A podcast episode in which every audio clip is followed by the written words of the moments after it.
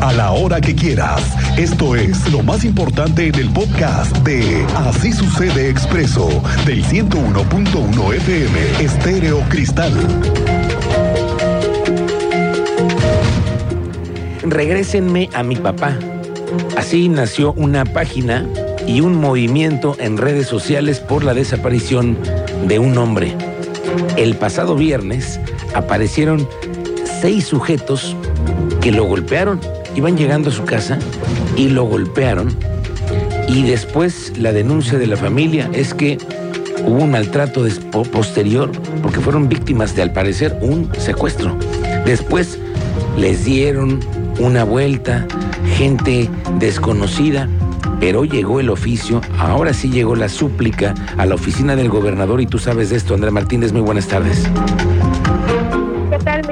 Muy buenas tardes y bien a toda la audiencia. Pues así es, esta mañana eh, justamente en Plaza de Armas frente a Palacio de Gobierno, familiares de Arturo N entregaron una carta dirigida al gobernador del estado, Mauricio Curi González, para solicitar su apoyo. Esto luego de que el viernes 21 de julio lo reportaron como desaparecido. Y bueno, Ana María González Villanueva, quien es la suegra de la persona eh, desaparecida, relató que el pasado viernes en la colonia El Rosario, municipio de Querétaro, fue agredido por seis sujetos para luego llevárselo, lugar donde, bueno, también se encontraban los hijos de este. En ese sentido, bueno, pues solicitó el apoyo del gobierno del estado para localizarlo en las mejores condiciones. Escuchemos pues parte eh, de lo que relataba eh, la suegra de la persona que está reportada como desaparecida esta mañana ahí en Palacio, frente a Palacio de Gobierno. Vengo apoyando a mi, a mi nieto Mariano, yo soy su abuela materna, vengo a ayudar, vengo a acompañarlo, a apoyarlo, a, entregar una carta al gobernador Puri para que eh, eh, encontremos a su papá en vivo y, que nos ayude para encontrarlo en las mejores condiciones. Mis nietos están muy mm, afectados bueno, justamente acompañada de, sus nietos, de los menores, escribió que ellos, eh, bueno, pues fueron encerrados en una habitación y luego una mujer se los llevó en un vehículo a dar vueltas por la zona. También señaló que, eh, bueno, estos hechos se registraron en la casa de la abuela paterna de los menores, en donde fue citado Arturo. También indicó que aparentemente, bueno, el desaparecido tenía conflictos con sus familiares debido a un tema de herencia. Y finalmente, bueno, resaltó que confirmó que ya hay una denuncia por estos hechos ante la Fiscalía General del Estado y que, bueno, pues aún se desconoce el paradero de Arturo. Esta fue la información, Miguel Ángel. Bueno, estamos pendientes a ver qué dice la familia, qué dicen las autoridades al respecto de esto. Al rato lo terminamos ver una charla con el teniente Mérida sobre este asunto. Oiga, tenemos una tarde de pronóstico de lluvia hoy y toda la semana. El coordinador estatal de protección civil, Javier Amaya, está reportando que para esta semana se pronostican lluvias en todo el estado. Desde hoy hasta el miércoles esperan chubascos tormentosos en la zona metropolitana, así es como lo están pronosticando. En la zona sur y en la sierra también habrá chubascos dispersos en el centro de la ciudad. Lluvia torrencial en todo el centro del estado y prácticamente lluvia en todo el estado y para lo que resta de la semana, este, el, miércoles al viernes, eh, el pronóstico es de lluvias ligeras. Eh, son altos los pronósticos, o sea que es muy probable que sí llueva. Y si no, como que está medio nublado hoy. Parece que va a llover. Y ojalá que llueva. Ojalá que llueva. Todavía nos faltan lluvias buenas. Ayer por la zona donde tú te desenvolviste en tu fin de semana, ¿no te tocó alguna ligera lluviecita? Fíjate que no. A mí sí, fíjate, hubo una ligera lluviecita, sobre todo también en la zona centro. Ah, sí, sí, ayer por la tarde llovió. Pero ya vi cuál es la clave. Lleva a lavar tu carro y entonces Tlaloc se activa. Sí, sí, sí. ¿Lo llevas? Y a los 10 minutos viene el agua. Justo eso me pasó el día de ayer. Dije, ándale. Suertudote. Sí, sí, señor. Oiga, el fenómeno de crecimiento del aeropuerto de Querétaro está considerado como de los más importantes en la industria de aviación comercial y privada en el centro del país. Mire que saliendo de Querétaro tenemos destinos a casi todas las playas, a Ixtapa, a Vallarta, a Cancún, vuelos diarios, ¿eh? Mérida, Monterrey y muchos más en el extranjero y de acuerdo con la última actualización, durante el primer semestre del año, el Aeropuerto Internacional de Querétaro registra un incremento del 49% de afluencia. Fíjate nada más, en nada más en los seis meses del 2023 son más de 763 mil pasajeros movilizados, cifra comparada a junio del 2022 que representa, le digo, un 49% de aumento.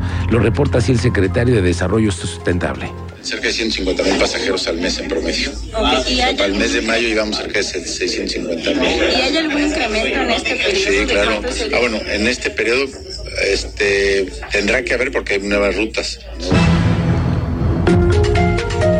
La semana comenzaron a correr los tiempos de las licitaciones para comprar a más de 400 nuevos camiones. Eso sucedió el jueves y viernes de la semana pasada, muchos de los que van a funcionar en el tramo de 5 de febrero son estos de esos 400 camiones.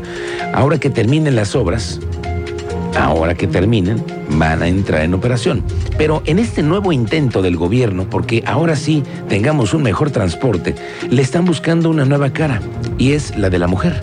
La secretaria del Trabajo del Poder Ejecutivo tiene como objetivo capacitar a mil mujeres como ejecutivas del transporte público para que la mayoría de ellas se integren al sistema Crobús. Lo reporta Liliana San Martín. Meta bien significativa para este año. Estamos apuntando a cerca de capacitar a mil mujeres eh, ejecutivas del transporte. La intención es que formen parte de este eje principal que tiene el gobernador y que eh, para tener resultados distintos en materia de transporte teníamos que hacer cosas diferentes. Entonces, la intención es em, pues eh, continuar capacitando mujeres. tenemos grupos abiertos, continuos. Pero